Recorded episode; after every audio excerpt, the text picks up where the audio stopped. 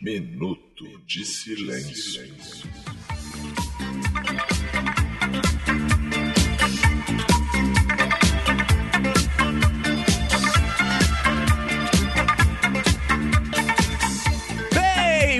Fazeres irmãos, eu sou o Cacofonias e está no ar mais um episódio do Minuto de Silêncio, ano 6, em plena quarentena, à distância, fazendo tudo que a gente não sabe fazer, que é gravar à distância remotamente. Então talvez esse episódio suma nas nuvens e a gente nunca o encontre, mas tenho esperança que chegará até você, porque ao meu lado está ele, Roberto, mas segura aí, Roberto, que ainda não dediquei meu minuto de silêncio. É porque ó, é tudo agora online, eu não sei mais É o que, que eu tenho que fazer difícil, é primeiro. Você difícil. falar que a gente tá em quarentena ou dedicar meu minuto de silêncio.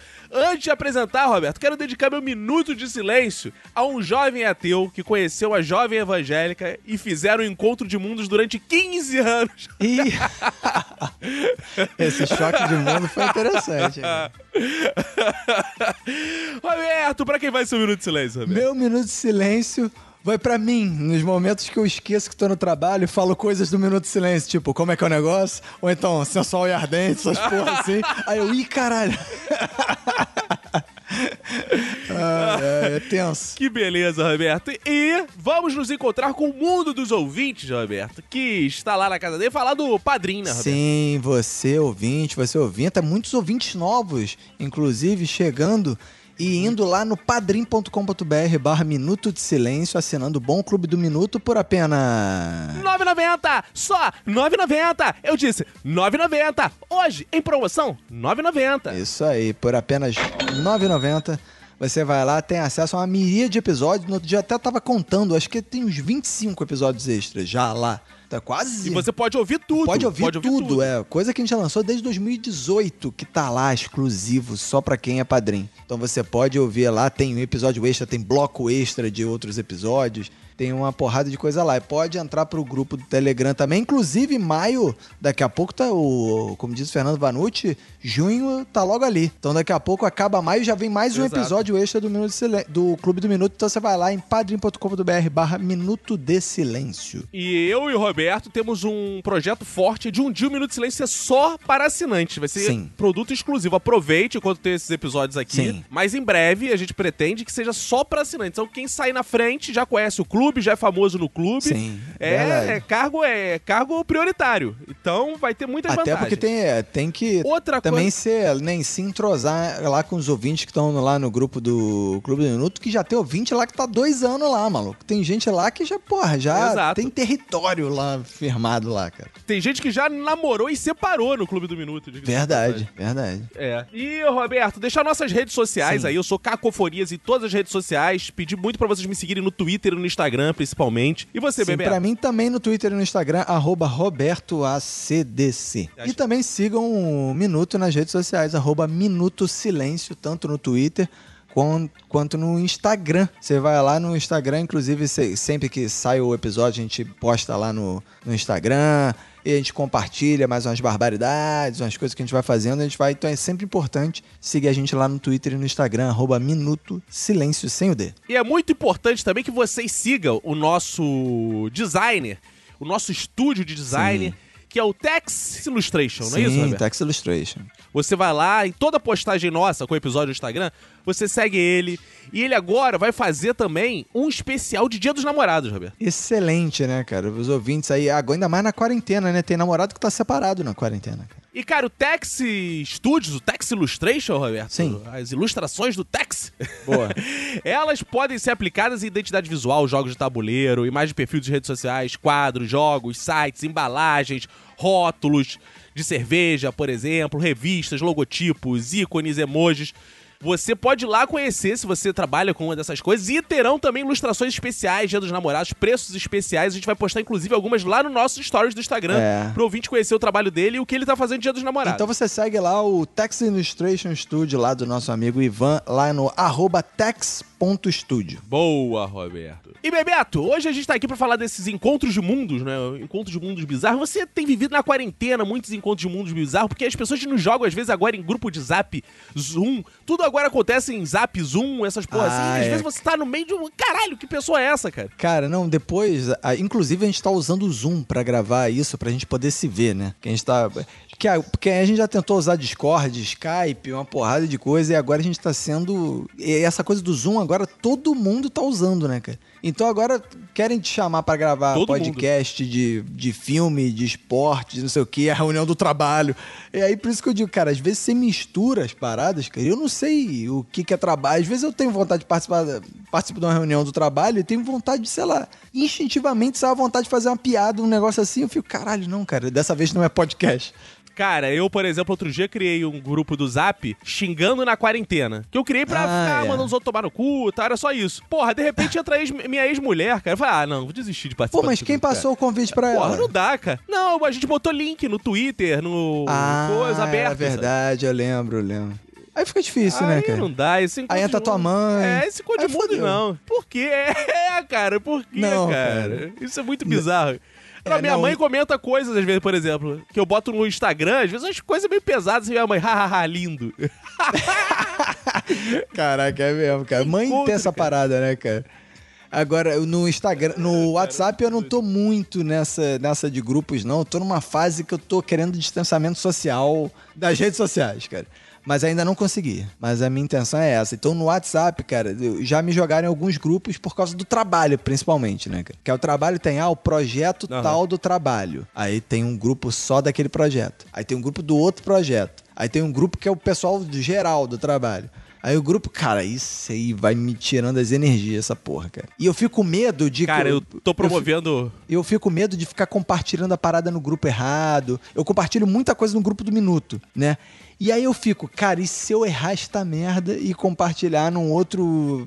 Cara, eu já fiz isso uma vez, né? Uma vez a gente. É uma, uma história de bastidores. Uma vez a gente conversando com um patrocinador do Minuto.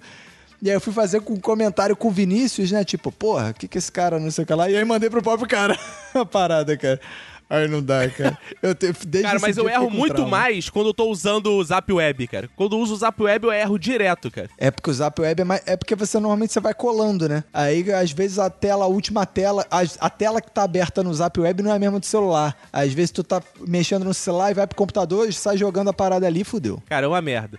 E, cara, eu agora tô promovendo um encontro de mundos aí. Sim. Que eu resolvi virar padre nessa quarentena. Agora Ah, finalmente, hein, cara. Eu, é, porque eu não tô transando mesmo, né? Tô exercendo celibato. Exato. É, e aí, e aí eu criei um Tinder do padre. Quem quiser acompanhar Como as é que é o negócio? do padre Vinícius, que tá lá no Tinder. é, Eu, tô- eu, eu- eu criei um perfil meu do Tinder e que eu comprei uma roupa de padre, tipo de sex shop, de 30 reais, que já tá rasgando todo enquanto eu tiro as fotos. Tirei fotos, criei É o porque perfil normalmente lá e vai ver. roupa- Vou ver qual é do É padre. porque normalmente roupa de, de sex shop é pra se rasgar toda mesmo, né, cara? Não é pra usar não sei, direto. eu não sabia né? disso não. Aí, cara, criei, criei pensando assim: ah, vai ser engraçado. Cara, vou te dizer uma coisa, Roberto. Eu criei, eu nunca vi tanta mulher atrás de mim na minha vida. Na minha. Ser roteirista da Globo não é nada. Ser roteirista da Globo não é nada. O negócio é ser Eu padre. botava lá, roteirista da Globo. Foda-se. Ser padre é tudo, cara. Todas as mulheres ficam alucinar. É muita mulher, é muita mulher. Mas é É sexualmente muito mulher. alucinada ou é tipo pedindo conselhos? Se de tudo, confessando? cara. Teve mulher. Quem quiser acompanhar, vai lá no meu Instagram, Cacofonias, que eu tô postando cada dia um passo do padre. E, cara, tem mulher que quer se confessar. Começa a se confessar. Do nada. Do nada. Começa a se confessar. Tem mulher que, quer, que começa a conversa já assim. Mas, padre, quantos centímetros? Nesse Que nível. isso? Caraca. Aí você fala, de diâmetro da hóstia? quantos centímetros do meu grande coração? É. E, cara, tem mulher, tem mulher que, que tem curiosidade, fica perguntando coisas, onde é a sua paróquia, essas coisas. É a maneira que tu pode falar, chega aqui, pô, vem aí. Ah, não, poxa, tá quarentena, não pode. Cara, muito bizarro, cara. Eu não imaginava que fosse ter tanto. a- Cara, eu não consigo dar conta de responder. É muita mensagem, muita mensagem. É foda, cara. Que é- é- você fica perdido ali que é- com as mulheres falando pra caralho. Não, mas cara, tu tá respondendo- imensos, imensos. Mas tu tá respondendo na moral, tipo, como um padre respeitoso, até o fim, tá levando o personagem até o Não, final? ó, Então, o jogo que eu fiz é assim: eu nunca posso cantar as pessoas. Eu sou padre mesmo, respeitoso, Ah, eu tô ali pra falar de Jesus e fazer amizade. Sim. Então eu fico aconselhando. eu fico aconselhando. Ah, isso que você tá fazendo. lá. É, não é bem assim, às vezes você tá confundindo as coisas, tal. Ele ficou aconselhando lá, cara, e já gerou textos maravilhosos, cara. Textos maravilhosos, teve um maravilhoso que eu vou postar, que é um gay que colocou.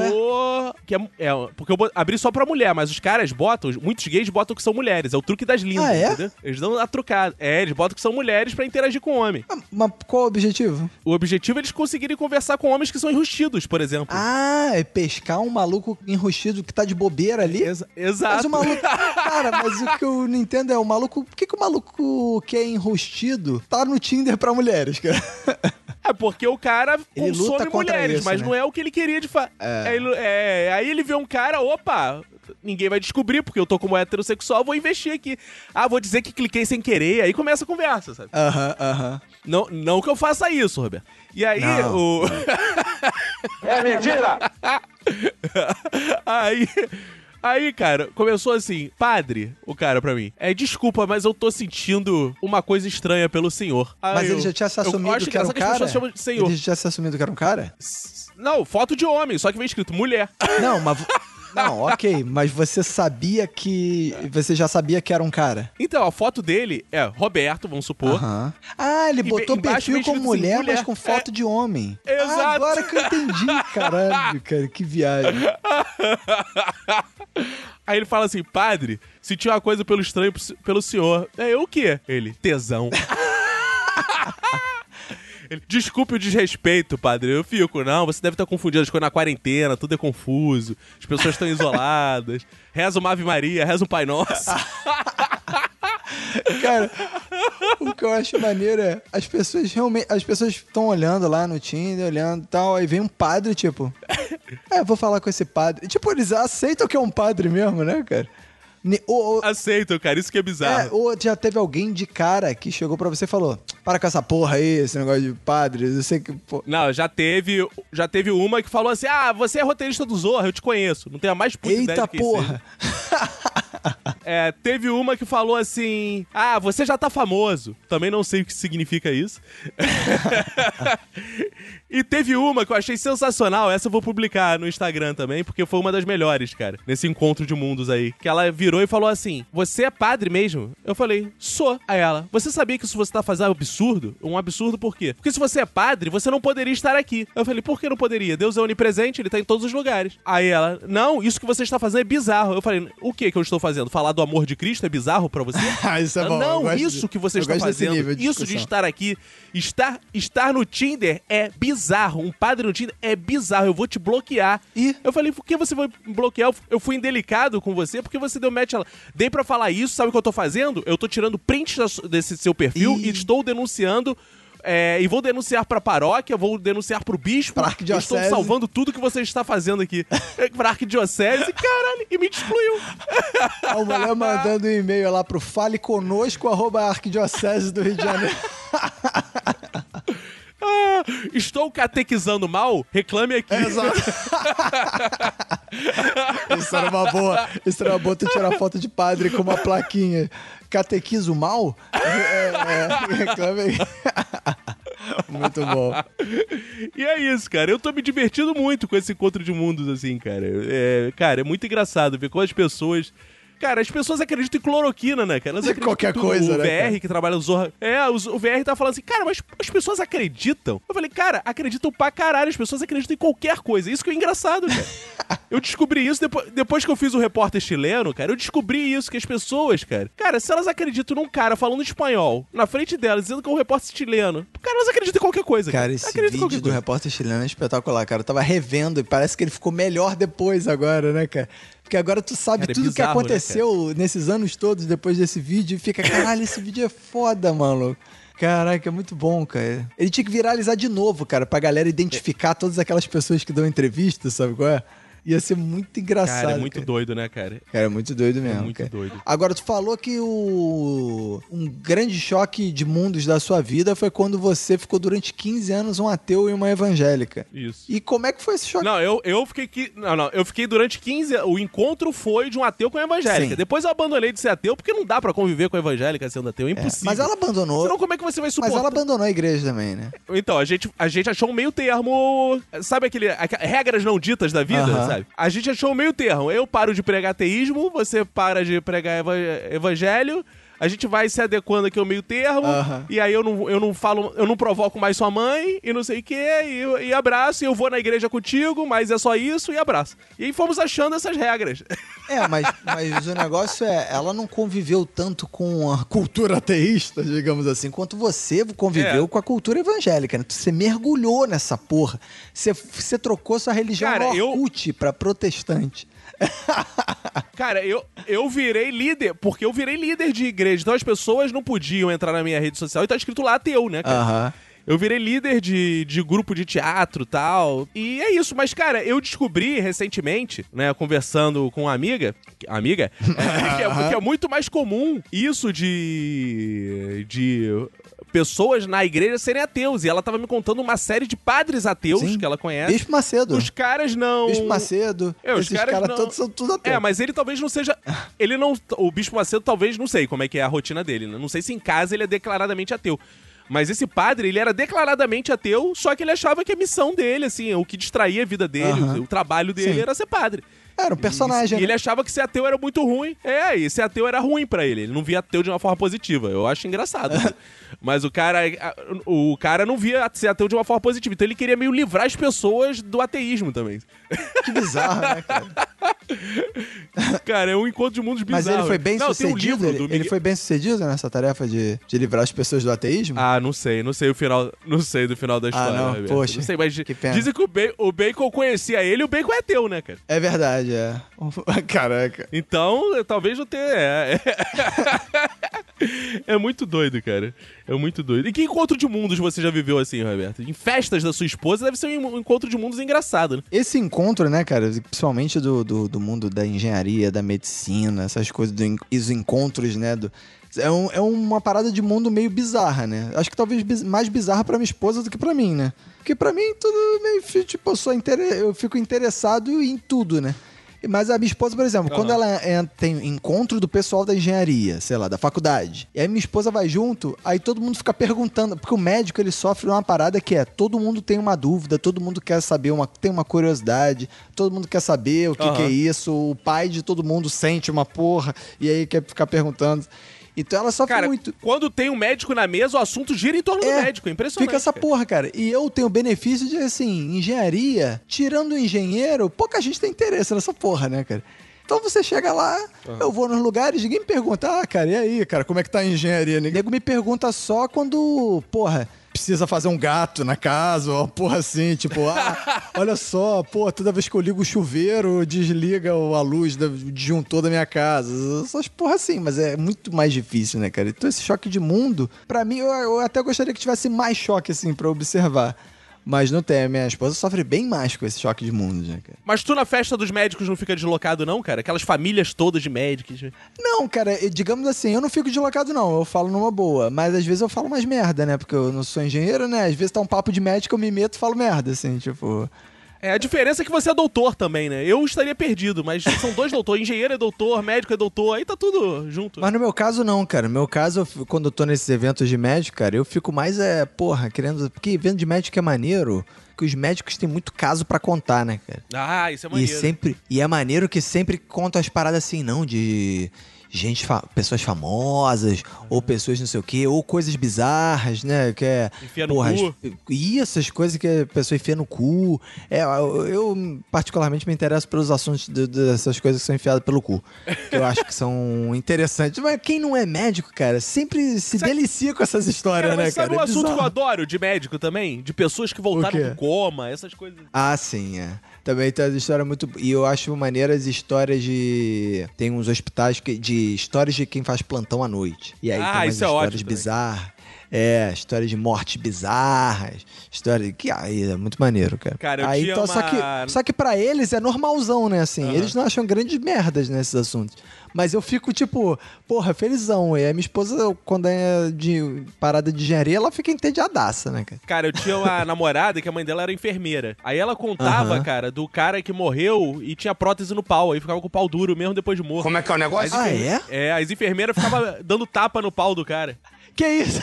É, não baixa, olha só, não baixa isso aqui agora, assim. Ah, caralho. Caraca, isso é muito bizarro, né?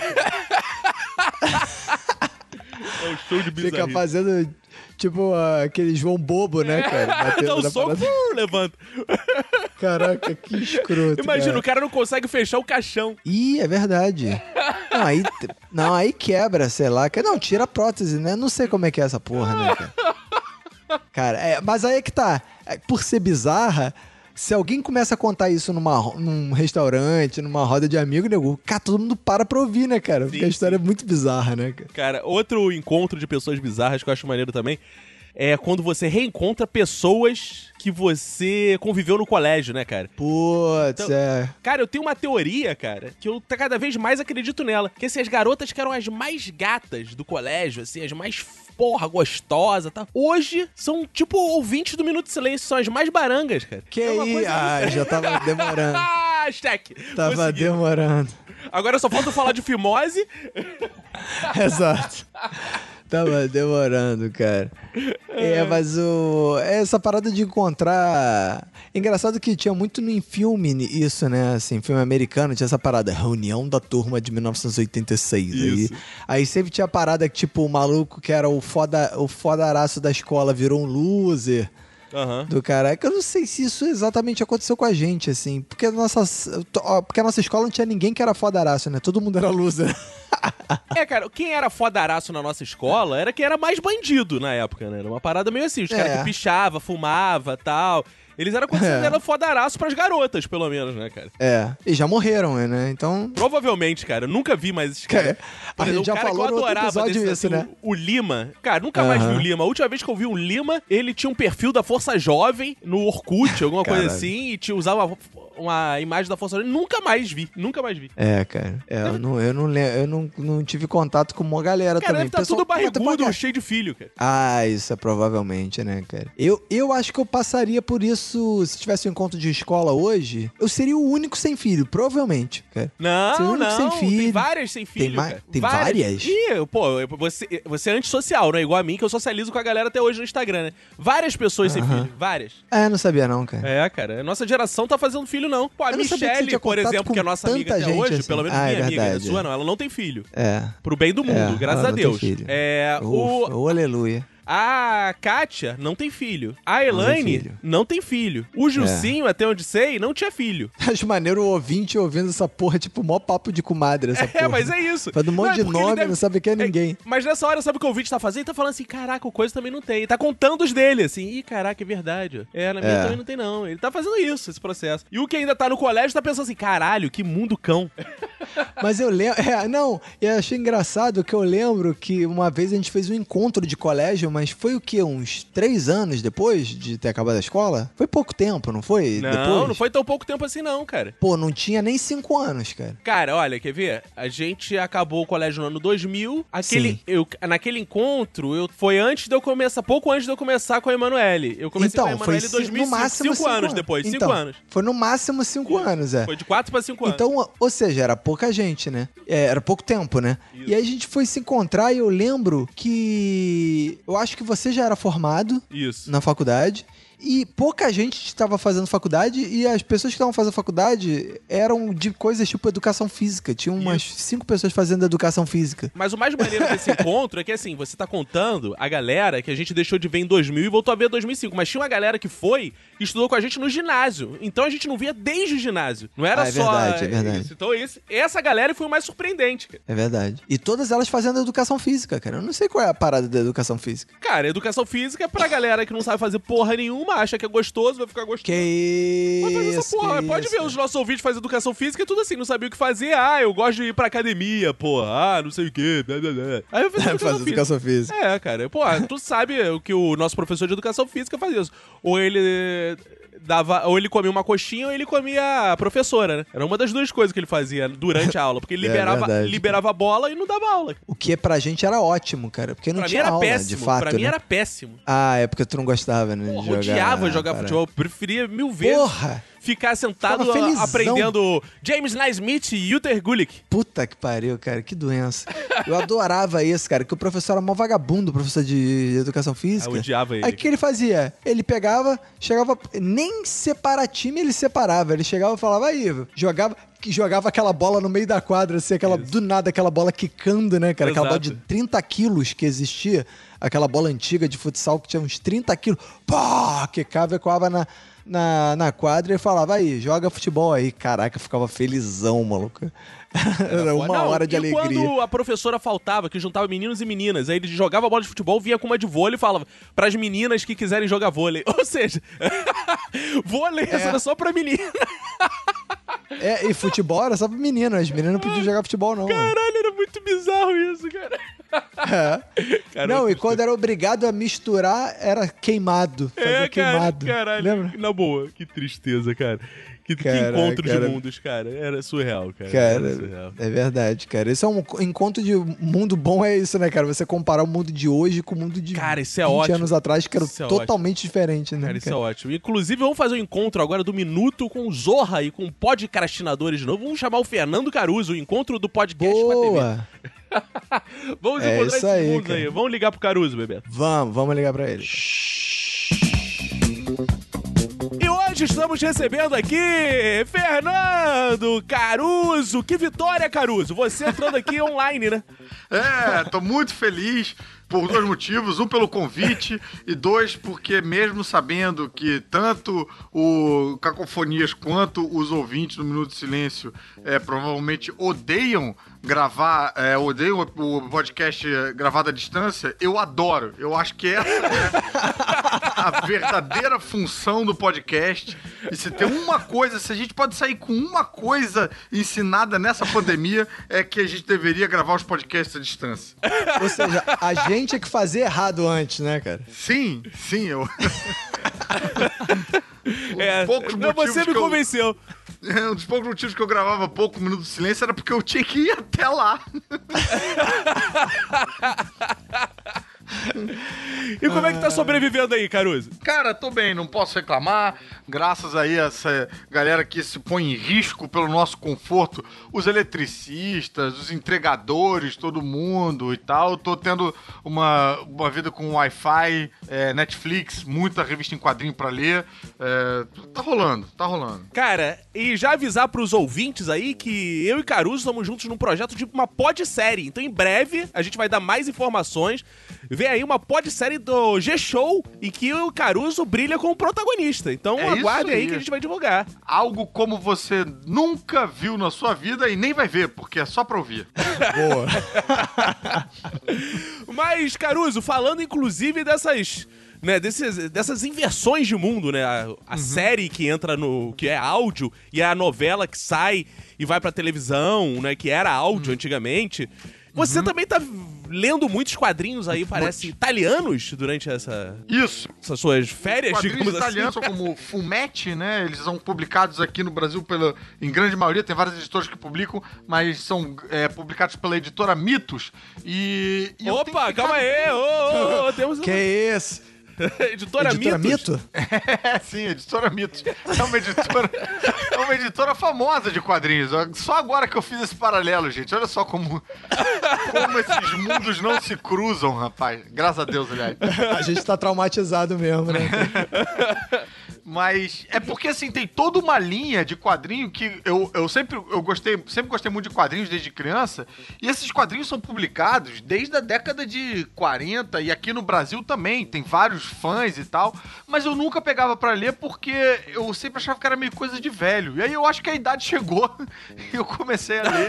Eu tenho eu- eu tenho me amarrado. Só que assim, eu leio muito, muito quadrinho e tem uma coisa que, que, cara, que explode a minha cabeça que, assim, você pega os mangás, que são os quadrinhos japoneses, né? Tem uma coisa que eu acho muito curiosa nos Aham. mangás que eles fazem é, quadrinhos sobre a própria cultura deles, para eles mesmos, eles não se preocupam com a exportação, com fazer de um jeito como às vezes os americanos fazem, em que eles colocam a América como um lugar de pessoas nobres e, e de bom coração, tipo, Deus salve a América, aquela coisa toda.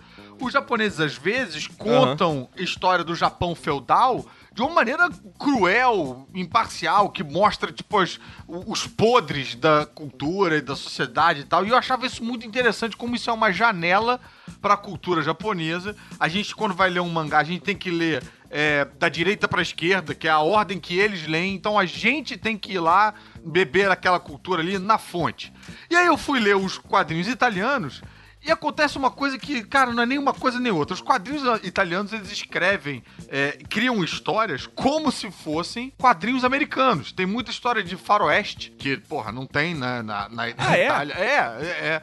Mas, O- o- Caruso, pra galera que não é muito entendida no assunto, igual eu, Roberto, dá um Ah. exemplo, assim, de um emblemático, assim, que às vezes a gente conhece e não sabe o que que é, né? Cara, Tex. Tex é um quadrinho famoso. Ah, conheço. Pô, que tá, Claro, conheço, do, pô. Já tive da terceira idade junto com o Dominó de Praça. Ele é publicado... Já tive com revista Tex em Bienal de Livro tal, sempre tinha Sim. revista Tex e tal, essas E, e coisas. tem até hoje. E- mas é italiano, o Tex. O- é italiano, é italiano. E não tem nada de italiano nele. O nome do personagem é Tex, se passa no, nos Estados Unidos. Eu li um, cara, que ele vai pra Argentina. Eu não sei o que acontece com os italianos, que eles estão evitando a Itália. Não se fala da Itália nos quadrinhos dele.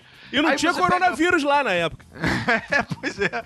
Você pega, por exemplo, tem um outro que fez, foi- fe- fez um certo sucesso, que foi- virou até filme. É, é de um investigador paranormal e tal, chama Dylan Dog. E se passa, eu acho que em, em São Francisco. Eu leio um que é, chama Julia, Julia Kendall, As Aventuras de uma Criminóloga. E que se passa numa cidade inventada, acho que perto de New Jersey, chama Garden City. E aí você pega, por exemplo, a Julia Kendall, ela tem uma particularidade que se repete nesses fumetes todos, que o traço dela remete a Audrey Hepburn, a atriz americana. Audrey Hepburn, você olha ali, tipo, tá toda bonequinha de luxo ali, entendeu? É... Aham. a- a- tem, tem personagens coadjuvantes, o Dylan Dog tem um ajudante que é o Groucho Marx.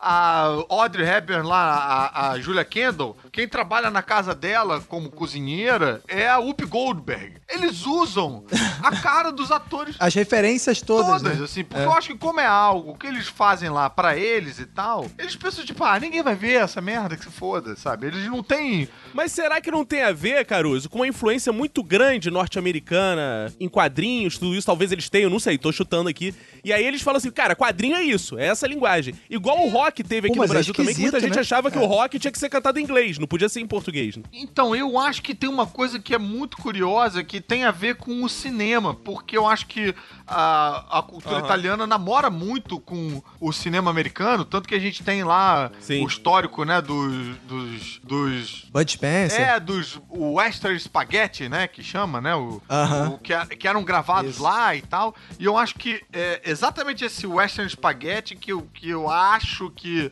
faz com que o Tex seja um personagem tão popular lá e, e é a editora que publica o Tex que vai puxando esses outros quadrinhos. Aí eu acho que eles vão levando esse namoro com o cinema. Então eles fazem uma escalação, a escalação que eles quiserem lá. Eu li uma história dessa da Julia Kendall que tem um, um, um terrorista lá que vai assaltar um banco, que é o Kevin Spacey. É o Kevin Spacey.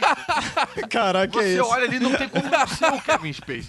E aí eu me pergunto, cara, será que a Whoopi Goldberg ia gostar de ser empregada da Audrey Hepburn? Será que ela ia ver isso e ia falar, tipo, tá aí, é um bom uso da minha imagem? Ou será que ela ia ficar puta? Ou será que... E, e- e- e até que ponto os italianos também não, não enxergam como eles estão, pô, do outro lado do oceano, eles não veem a figura do, da celebridade americana como domínio público, como... um, Ué, eu vi no cinema. É, eu posso usar se eu quiser, entendeu? Mas isso acontece até hoje ainda, Padrão da Caruso? cultura. Acontece né? até hoje, cara. Essa, a Julia Kendall é publicada até hoje. É, o Dylan Dog é publicado até hoje, com o Groucho Marx ali do lado. E aí rola essas misturas esquisitas, porque eles, como eles têm um buffet de, de estrelas hollywoodianas pra pegar, não- eles não querem querem nem saber se a Audrey Hepburn não é da mesma geração que a Whoopi Goldberg, se o Groucho Marx não... Enfim, foda, bota todo mundo ali que se foda, entendeu? É... é igual o teatro infantil no Brasil. O teatro infantil é muito assim, né, cara? Então você já peça Chapeuzinho Vermelho tem Homem-Aranha no meio. Sim, a gente, a gente inclusive fez um sketch no Zorra, né, que era meio abordando isso. isso que era tipo a Frozen isso. contra o Batman. Contra... E eu gravava exato, um personagem exato. que ficava puto com esse crossover aí. Falei, pera, são propriedades diferentes, o que vocês estão fazendo? Esse, esse sketch deu voz a várias insatisfações pessoais minhas. Fiquei muito feliz de poder gravar. Não, e quem escreveu esse sketch foi o Marcelo Martinez, que ele é cartunista e ultra nerd também, assim. Só Olha que ele é nerd DC, não é Marvel, não. Ele é nerd DC. Mas a gente trata é, é outro time gente, de nerd. A gente, é, a gente, enfim. É. Mas isso. Cara, agora falando, né? Não, ah. Isso leva para mim essa. Eu fico ao mesmo tempo, essa história dessa apropriação cultural que os italianos fazem, me deixa muito dividido que uma parte minha, a minha parte ator, fica um pouco horrorizada. Uh -huh. De tipo, de caraca, bicho, tô usando imagem mas assim, a minha parte, sei lá, consumidor, né, leitor, eu, eu, eu acho, eu enxergo também uma coisa interessante que assim, eles estão fazendo uma parada com figuras da cultura americana, mas eles estão construindo algo que é muito próprio da cultura italiana, ainda que não fale nada de, de nada da Itália, Exato, né? Não, é mas é deles, uhum. porque só eles fazem isso, né? Só eles fazem o quadrinho uhum. dessa maneira. E isso também me remete a uma, um, a uma parada que é de uma certa liberdade criativa e é um, uma falta de medo de ser feliz, entendeu? Que é. levanta questões que eu acho eu... interessantes, assim. Por exemplo. Cara, você falando, você falando nisso, eu pensei em secretismo no Brasil. É mais ou menos assim. Não, isso aqui é Santo Antônio, é Ogum. É, não, esse, esse, é meio o cara bota ali e chama de outro nome. Cara, se a gente vai pro cinema, pro nosso cinema ali, naquela pô, a época áurea do cinema, o Cine Atlântida ali e tal. Cara, a gente tinha uns. A gente tinha filme de, de, de Velho Oeste, a gente tinha filme de, é, de Três Mosqueteiros, é, Sansão e Dalila, o, o Oscarito fazia muita paródia dessas coisas, e o nosso cinema ele era muito rico nesse sentido, de gênero, né? E às vezes eu fico com a impressão uhum. de que, que, que, naquela época você podia fazer qualquer coisa, você, você saía fazendo, e a galera ia no cinema e tal, e hoje a gente não tem um movimento para fazer ficção científica brasileira, você tá entendendo? Fazer umas coisas assim, Não tipo, tem. fica o cinema brasileiro ele precisa ser brasileiro antes de tudo. Ele precisa falar, é, tem é, isso, ele né? precisa falar de coisas brasileiras, de coisas nacionais, é, sertão, favela, pobreza, coisas que, enfim, da nossa cultura e tal. É. Mas até que ponto isso E quando alguém arrisca é, é, quando alguém arrisca fazer alguma coisa diferente, soa esquisito, né? As pessoas pois não é. reagem bem. Tipo, sei lá, um filme ultra terror brasileiro. As pessoas ficam meio, porra, mas terror. Parece que terror não é um gênero. Ou sei lá, tem algumas coisas que não são muito. Não combinam porra, muito com o brasileiro. O sabe? brasileiro, até quando vai fazer algo mais científico, assim, mete um bacural no meio, que acontece no meio do sertão. Tá, tudo tem que ter uma porra meio assim. É, não, eu, fico, eu fico nesse misto de. Porque, cara, isso também é uma certa. De uma certa maneira, é um certo orgulho orgulho nacional nosso, né? De tipo, de, porra, Halloween é o caralho! Aqui Sim, é dia total, das bruxas, total. né? Tipo. É, Sim. Bacana, Sim. beleza. Mas até que ponto. até que ponto isso também não é, de uma certa maneira, limitador, sabe? Porque a nossa maneira de fazer, é. sei lá, o Halloween, de fazer a ficção científica, de fazer algo que é tipicamente da cultura americana, a nossa maneira de fazer, será que não transforma isso em brasileiro também? Será que na hora que, que passa por esse né, por esse triturador claro. aí, não sai um, porra, um, um Star Wars aí, brasileirado, sei lá, com um... Não sei, tô viajando aqui. Não, e, e, digo mais, Caruso, a gente adora produzir esse tipo de conteúdo, mas consumir a gente consome o outro. a gente produz é. e ninguém consome. produzir, falar, não, vamos fazer isso aqui super brasileiro, e agora, você vai assistir com essa? Porra, não, vou assistir 007. é, pois é, estranho, né? Na hora de a gente ver o, os campeões de bilheteria no, no, no, cinema são sempre os americanos. É claro que, pô, os americanos também eles têm uma. Claro. Eles têm um, um- Eles queimam a largada meio, né? Injustamente, que, pô, as produções dele tem milhões de dólares, tem um claro. puta do É investimento. uma indústria, né, de verdade. É uma indústria, né, que...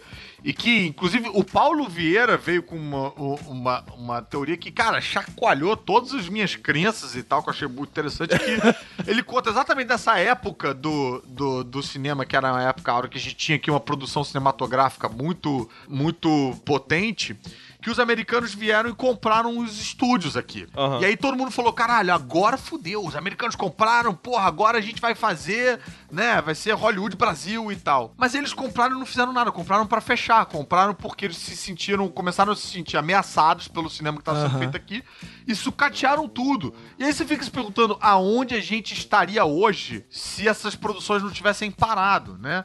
Ah, você pega o, o cinema francês, ele, ele briga com o cinema americano nas salas de cinema lá, em parte porque tem também uma, um- um- uma legislação meio protecionista ali, né? Tipo, você tem mais salas passando filme francês do que filmes americanos, tudo tem que ser dublado em francês. Eles têm uma, uma, uma preocupação com a cultura que é até, até bem assustadora, né? Agora, Caruso, o Brasil nunca mais foi o mesmo desde o fechamento dos estúdios Renato Aragão, né, cara?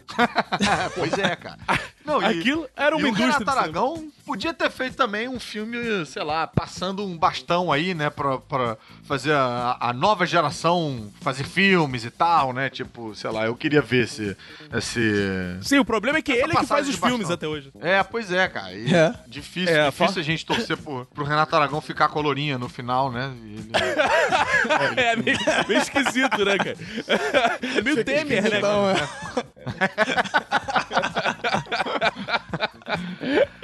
Cara, mas você tava falando desses sincretismos, eu vou usar essa palavra aqui. Cara, e. Bonito. Longe- Me mais longe inteligente de- só de ouvir essa palavra. Lo- Longe de ter essa mesma experiência que você com quadrinhos, mas eu tenho umas imagens engraçadas na minha cabeça, assim, com quadrinhos e essas, esses mundos, assim. Por exemplo, eu lembro de uma revista do Batman que era Batman no Rio de Janeiro. Sim, eu tenho. Então, cara, isso é maravilhoso. Ele vem ver um caso no Rio de Janeiro, aí a capa é o Batman É. no Cristo Redentor, cara. Sim. E aí todo mundo usa chapéu Panamá. todo mundo- É bem bizarro isso aí. É porque eu acho que essa era uma história, eu acho, que era dos anos 70. Não, não, saiu, foi publicado lá fora mesmo e tal. Só que aí Ah. publicaram aqui meio tipo uns 10 anos depois, 20 anos depois, então tinha umas visões bem antiquadas do Brasil. e eu acho que essa capa com o Cristo Redentor, eu acho que foi feita aqui. Eu acho que ela não existia lá fora.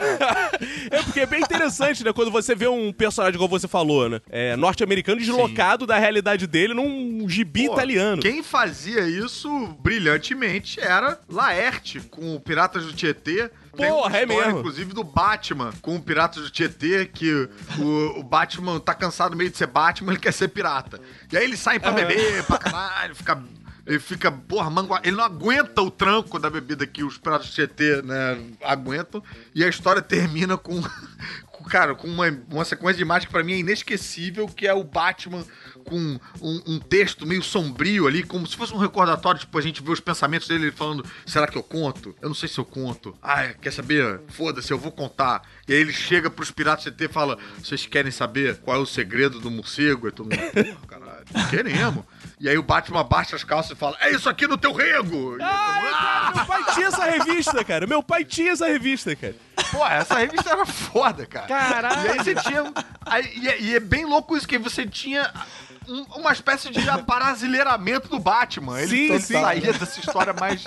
Ele também tem uma com o fantasma, que o, o, o capitão briga com o fantasma e tal. Cara, é essa. Então, assim, Cara- eu acho que tem um valor interessante aí, tipo, nessa nossa ótica, né? Anárquica Cara, em cima não, desses. é, é, essa, esse, essa apropriação desses personagens é interessante. Meu pai, é, uma vez, ele desenhou uma revistinha pornô, né? E aí tinha um quadrinho que era do fantasma do espírito que anda. E, né, o fantasma é o espírito que anda. E o, o título do quadrinho era é, é agora, é alguma, era alguma coisa assim, é agora que o espírito que anda senta. E era um pigmeu comendo fantasma.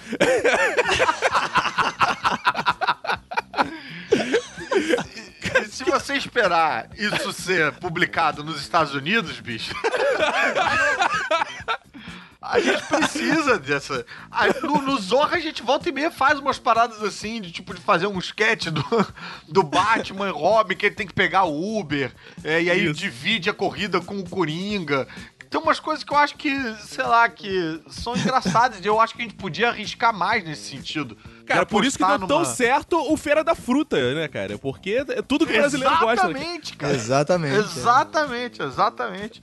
E eu acho que, cara, ia ser muito maneiro a gente ter mais coisas assim. Imagina, Transformers Sim, é brasileiro, sabe? É foda. O- Agora, o- o- é, isso eles não fazem, né? Mas tem uma coisa que eles fazem muito, que eu lembro também de ter essas imagens, é assim, quando lançavam um filme grande, assim, famoso, de ação, tipo Juiz Dredd, Predador, eles botavam lá Batman contra Predador, Juiz Dredd contra Batman, não sei o que. Então, cara, os caras também transitavam no cinema e se apropriavam de coisas do cinema. Eu não sei o que que alavancava que, era... qual- como é que funciona isso? Aham. Ah, cara, é lá, assim, é tudo propriedade intelectual de editoras ali, né? E aí, às vezes, cara, rola uma. Um, um crossover que ajuda ambas as editoras, né? Às vezes ajuda mais uma, ajuda outra, enfim. Tem umas. Cara, tem vários acordos. Tem um livro que é bem interessante que chama. É, Pancadaria Marvel versus DC. Saiu Ah, já ouvi falar. O. Martinez, o Martinez que escreveu aquele sketch tem esse livro. Cara, eu vou dizer que esse livro eu acho que funciona até pra quem não é nerdão, assim, pra quem não é fã, Aham. entendeu? Aham. Eu falo isso com um certo receio, porque eu, eu, eu sou muito nerdão e eu fico meio na dúvida se eu consigo ter essa, essa visão de fora e tal. Mas eu acho que o cara escreve bem, ele escreve com humor e tal, e ele conta muito desses bastidores de negociação, de como é que você faz pra ter uma, um crossover desse, pra alavancar a venda e tal. Mas, cara, é tudo, tudo, tudo regido pelo dinheiro, né? Tudo É o business total, né? Por trás da arte. né? total, cara. Não é a moda total. caralho igual na Itália e no histórias- Brasil, né? Não, não, não, não, não. E tem umas histórias bem interessantes, quase que de espionagem corporativa mesmo, sabe? De, é, que é, é- é curioso você ver isso com propriedade que você tá acostumado. Uma coisa é você ver, sei lá, uma história de, de, de, é, espionagem corporativa com a Johnson Johnson e sei lá que outra merda de outra empresa. Mas quando você fala, fala de Homem-Aranha e Super-Homem, aí você vê o- os times brigando ali, cara, é, é mais palatável. Tem uma série também do, do Netflix que fala um pouco de espionagem corporativa. É aquela Brinquedos que Marcaram Época. Caraca, Cara, essa série é maneira. chega no- É. Maneira pra caramba. Quando chega no- no- nos episódios ali de é, Barbie, de. Isso. Até, até um- uns produtos que a gente não consumiu aqui, que é de é, luta livre. Cara, tem umas paradas bem doidas, assim, de, desse universo, assim, que vira quase que um filme de espionagem, só que pra vender brinquedo. Cara, e tinha uma parada também, cara, não sei se você lembra, que eram umas porradas entre Marvel e DC, eles faziam uns quadrinhos, tipo Batman versus Wolverine, umas coisas meio assim, Sim, né? Tu lembra sim. disso? Eu lembro, claro, é, é, tinha umas coisas bem bizarras que eram decididas por votação. E aí o leitor votava, tipo, sem qualquer apreço pela lógica, era só pelo... Era fã-clube mesmo, que- né? Era meio BBB, É, né? fã-clube, é. E uma, tem uma coisa mais bizarra ainda, que era a mistura dos personagens, que rolou Amálgama. universo amálgama. E aí você tinha o- o Batman com Wolverine, virava o Garra Sombria. Era muito ruim. Acho que era Garra das Trevas, né? Garra das Trevas faz mais sentido até do que Garra Sombria. E era muito ruim. E, e o negócio fica no limbo editorial porque ninguém sabe direito como dividir esses direitos aí, entendeu? Então nunca vai ser refeito, nunca vai ser publicado. Aliás, essa coisa dos direitos autorais tem uma coisa que eu acho bem, bem engraçada, que a gente quando faz, talvez o... nem todo mundo saiba disso, né, que tá ouvindo a gente, mas a galera que... é, nós, atores, a gente faz novela, participação não sei aonde e tal, a gente ganha direitos conexos, né? Tipo, volta e meia, tipo, a novela passa na Alemanha, e aí a gente ganha uma porcentagemzinha, mas assim, é zinha mesmo a porcentagem. Principalmente no meu caso, que em termos de novela eu fiz participações, tipo, de um dia, um- um- uma, uma ceninha só e tal, né? E aí, às vezes, você recebia, na época que tudo era avisado por telegrama, você recebia, tipo, um telegrama da Globo e você ficava todo empolgadão. Ah, ó, sua novela passou na, sei lá, na Áustria. E aí tá aqui a sua parte e tal. E aí você vai ver, era um real e 17 centavos. E, o, e o- o Regis tem uma história dessas bem particular, bem bizarra, que com ele veio, ele recebeu uma parada, era 38 centavos pela participação que ele tinha feito. e o valor do selo era tipo 43 centavos. Ou seja, a Globo gastou mais com a postagem do que com a... Não, e era 38 centavos brutos? Não, né? Porque só falta isso, né? Ainda tem que descontar os impostos. Cara, mas, mas essa, esse deslocamento de realidade é engraçado também, porque você tá fazendo uma participação. Você faz uma participação em Caminho das Índias, por exemplo, não é isso? Fiz, fiz, fiz. É, eu, era um, eu era um pretendente, fui um pretendente da menina lá pra casar e tal, e aí ela, ela fazia, ela com a outra personagem, que eu acho que era Giovanna Antonelli, fazia um subterfúgio pra não casar comigo. Ela masticava chiclete, era uma coisa assim. É engraçado que você tá vendo a novela, de repente você fala, caralho, o Caruso ali. E é esquisito porque alguma dessas, dessas, dessas figuras, dessas entidades públicas, das celebridades e tal, elas são meio atemporais, assim. A gente não Aham. vê tanto o envelhecimento da Giovanna Antonelli, do Sim. Murilo Benício, entendeu? Agora, quando entra o Caruso, a coisa fica esquisita. tipo, what the fuck? Aquilo ali é o Caruso, cara. Toda vez que o Viva resolve reprisar Malhação, cara, tem uma galera que descobre que eu fiz Malhação e vem me contar que eu fiz Malhação. Como se eu fosse falar, tipo, caralho, como assim? Eu fiz isso? Peraí! Você me pegou agora! Cara, é. Em termos de participação também, eu, eu até mandei um áudio pro Caruso outro dia, porque o meu filho tá vendo direto Monstros e Arrepios, que é o nome da série aqui. Aí, eu- Goosebumps. é, aí eu tô, cara, eu tô assim passando pela sala, eu tô ouvindo o Caruso falar na televisão. Então meu filho tá vendo, tá vendo Zorra. Aí eu fui ver, tá ele vendo lá, era um policial, cara.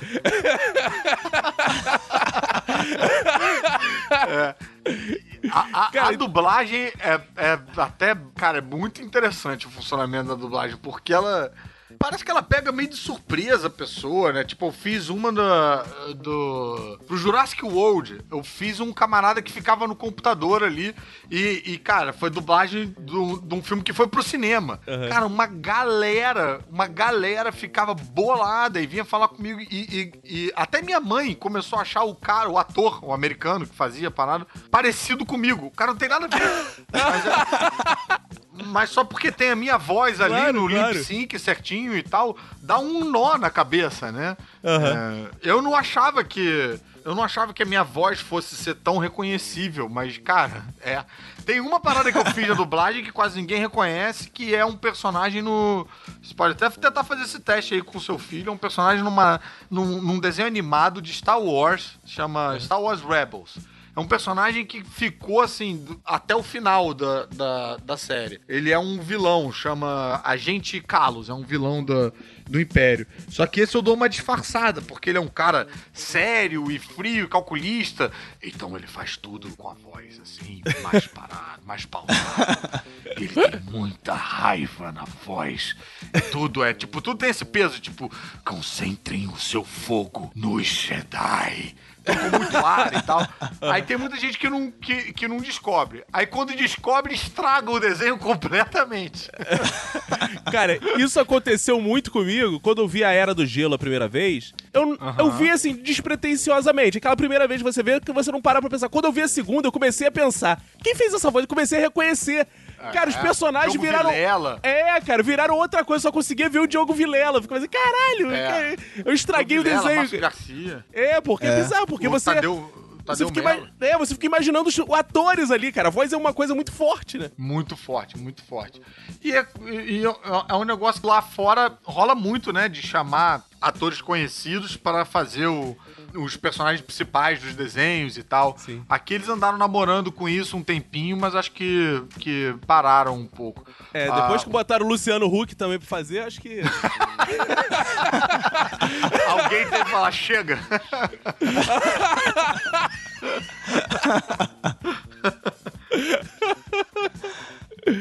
Mas, cara, é muito maneiro esses mundos quando você encontra, assim, igual você falou nas revistinhas italianas, você encontra muito do mundo norte-americano. Na dublagem acontece muito isso comigo, de encontrar outros mundos ali e, caraca, agora faz tá totalmente diferente essa interpretação. Não, e, é, é e muito fechando engraçado. Esse, esse ciclo aí, né? Voltando a falar um pouco do- dos quadrinhos e essas coisas que você tava falando da dublagem, de esbarrar com uma voz que você conhece e tal. Tem uma outra coisa que acontece, mas aí é muito, é muito easter egg, assim, muito fechadinho.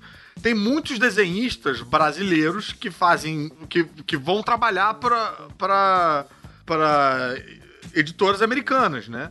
E aí, às vezes, eles colocam umas coisas assim. Então, eu já apareci numa, numa revista americana, desenhada pelo Mike Deodato. Apareci numa televisão lá, tipo, xingando um cara. Um outro amigo meu me botou pra morrer também, sendo jogado de um prédio, sabe?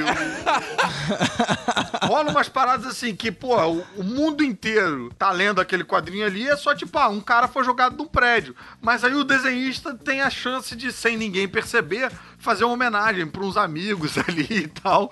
E aí, Cara, cara. Isso, é, isso é engraçado, é, porque isso acontece no Zorra, inclusive. Você, eu já comentei Nos isso esqueces. você comigo. Sim. Pô, Sim. você fala assim, tem nome que eu vejo que eu nem mudo. Cara, teve uma parada que eu fiz que, que é. olha, olha essa história que bizarra, Caruso, também, de intromissão em outra realidade.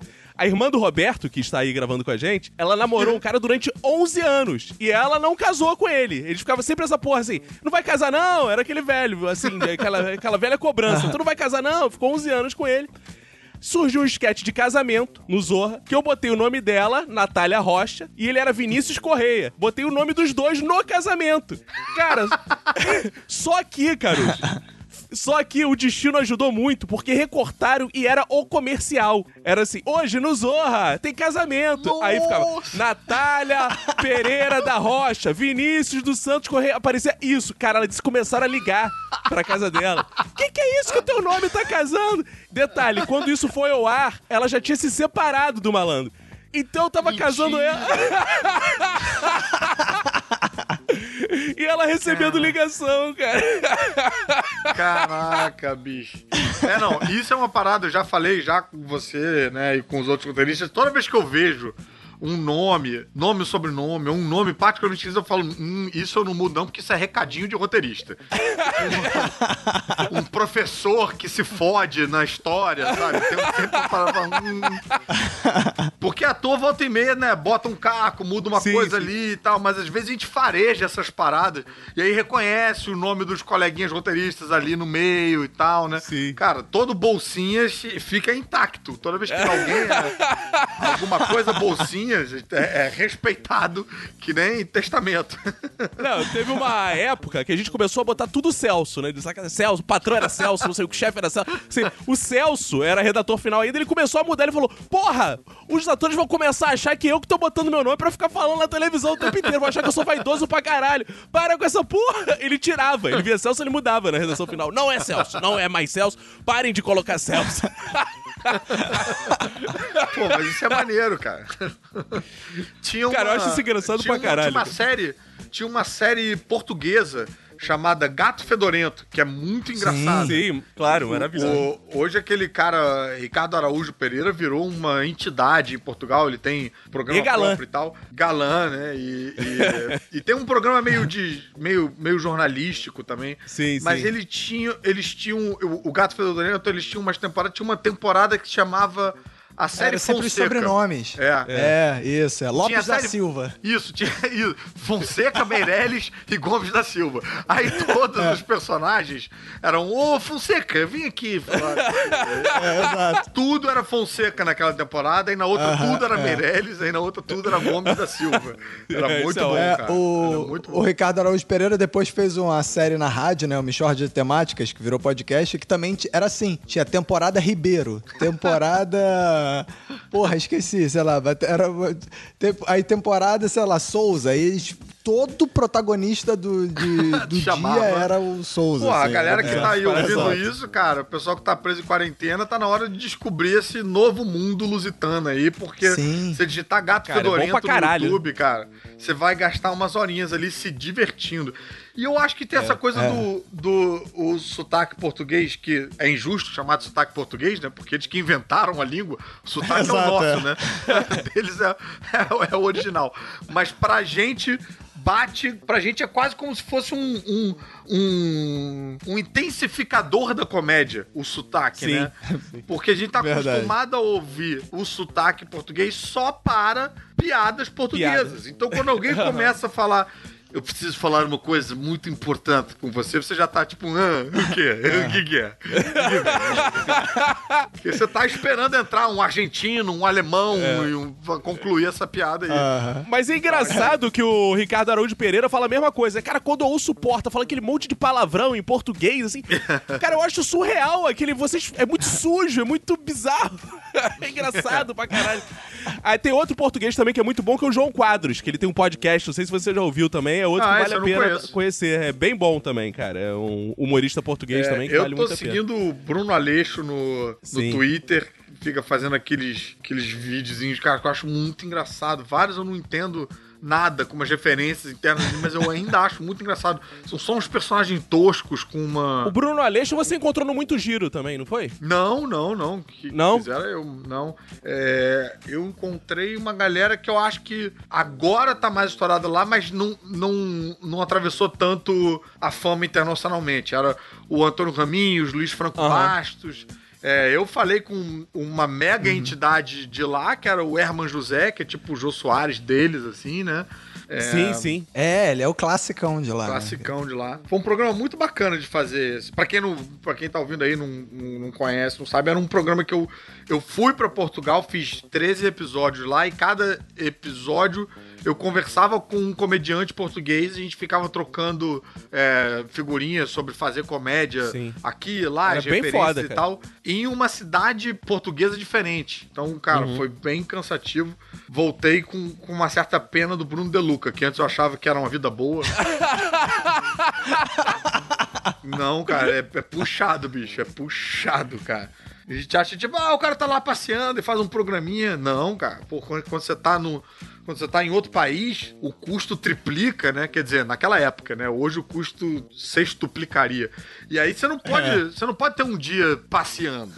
É gravando todo o tempo, todo o dia todo, tipo almoço com a câmera na cara, jantar com a câmera na cara. Aham. Você vai dormir de exaustão pra acordar no dia seguinte, 8 horas da manhã, pra entrar numa van pra atravessar a cidade, que demora tipo 3 horas e você já tem que estar gravando lá com Isso. outro, outro uh, cenário, outro personagem, outro cara. Era puxado. No É. dia de folga eu não passeava, eu ficava tipo no, no- na, na cama do hotel, tipo babando. Ah, era.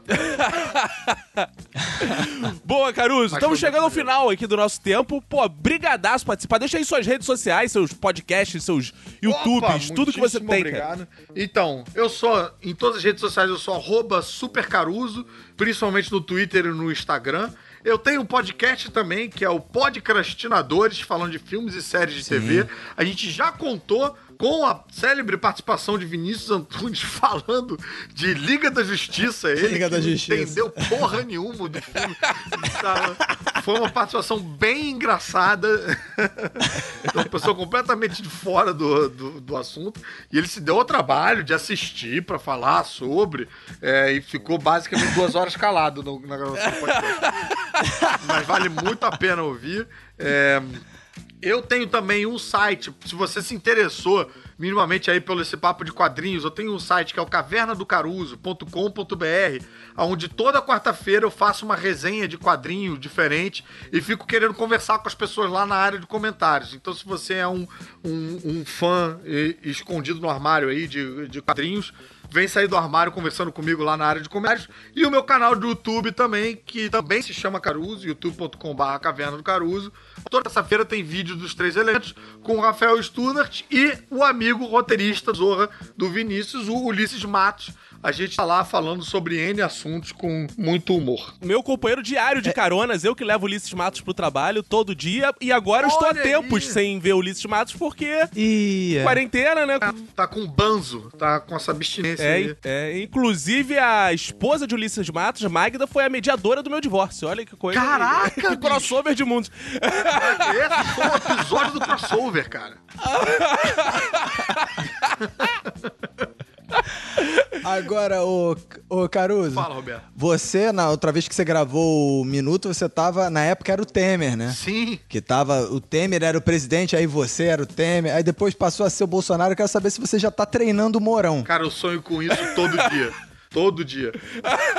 Aliás, eu já comecei a twittar todo dia. Eu falei assim: não acredito que o Bolsonaro caiu, porque um dia eu, vi. acerto. Um dia eu. Um dia, um dia vai ser verdade. Um dia vai ser verdade. Eu quero que vocês pensem. É o novo Lula. momento. Lula é preso amanhã. Exatamente. né? Cara, todo dia, eu não, eu não sei se vocês têm isso, mas assim, eu tenho um momento que, tipo, eu acordo, eu, eu não quero abrir o celular. Eu adio esse momento.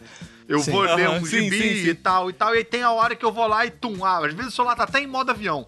E aí tem aquele, aquele momento show do WhatsApp, que você vê as mensagens subindo, mensagem. os grupos trocando e tal, tal, tal, né? E eu sempre, sempre espero, eu sempre falo, é hoje, é hoje que a minha mãe vai mandar a mensagem falando. Meu filho, Bolsonaro caiu e tal e tal, sempre. Ainda não aconteceu, mas o dia que acontecer, pensem em mim. Boa, vai ensaiando aí, Caruso. Valeuzaço e em breve vem a série aí com o Fernando Caruso em formato de podcast. É Obrigado. Caruso. Queremos contar aí com os ouvintes em peso do Minuto de Silêncio, assustando o G-Show. Meu Deus, que Boa, sucesso é boa. esse que a gente não tava esperando? E vai ser Boa, graças a boa. vocês, ouvintes do Minuto de Silêncio. Muito obrigado mais uma vez por Boa. me receberem. Foi um papo maravilhoso e eu espero que todos os ouvintes consigam convencer tanto o Vinícius quanto o Roberto a fazerem episódios de quatro horas de duração. Valeu, Caruso. Um É, abraço, já, cara. já fomos Tchau, convencidos a fazer a distância, né? Pois é. É, Agora quatro horas. Esse é o ano do podcast. Valeu, um abraço. Valeu, galera. Caruso. E assim chegamos ao fim de mais um episódio. Obrigado pela sua audiência, ouvintes. Lembrando que é muito importante você sustentar esse projeto, porque esse projeto Sim. tá passando por dificuldades. Ajude o podcast do seu Sim. bairro, da sua comunidade, para não fechar as portas. Você vai lá no Padrim, Minuto de Silêncio, doa 9,90, só 9,90 e 9,90. ajuda a manter o podcast no Brasil enquanto arte, enquanto cultura, já que o Bolsonaro e a. Regina Duarte Somos querem fechar o nosso podcast. Exato. E siga a gente nas redes sociais. Siga o Minuto de Silêncio, Minuto de Silêncio e o Desse Foder não adianta. E, principalmente, digo agora, os nossos perfis pessoais, porque eu e o Roberto estamos botando lá coisas da nossa quarentena no Twitter, comentários, no Instagram.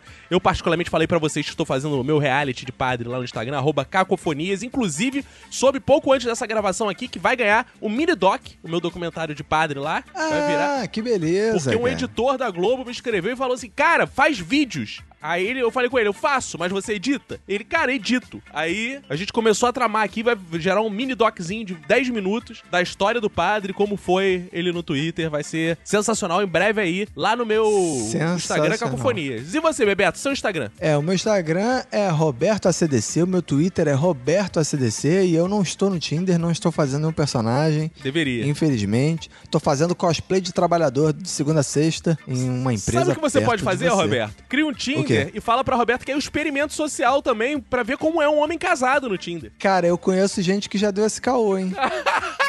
Não, cara. Eu conheço gente que.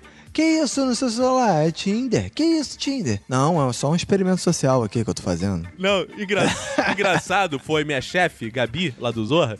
Ela me escreveu hoje assim: caralho, Vinícius. O Celso, meu marido, né? O meu patrão lá do Humor Globo, o Celso tá aqui desesperado, cria- querendo criar um Tinder pra ver como é. Ah, Depois da sua postagem. Eu já falei: ah, baixa essa porra, foda-se.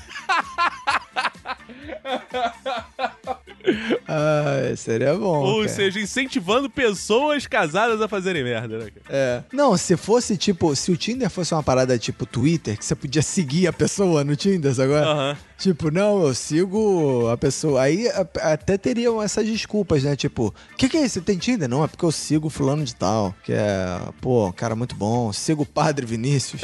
Aí o cara podia botar esse caô, né? Mas não tem como você seguir ninguém no Tinder, né, cara? Até porque seguir alguém no Tinder é assédio, né? Sei lá, né, cara? Tem uma parada. É, exato. meio esquisito, É, né, cara? exato, exato. Né? Imagina, eu tô seguindo uma mulher no Tinder. Que isso, rapaz? É, não é maneiro, seguindo não. É tipo aquela série. Aquela série Você, né?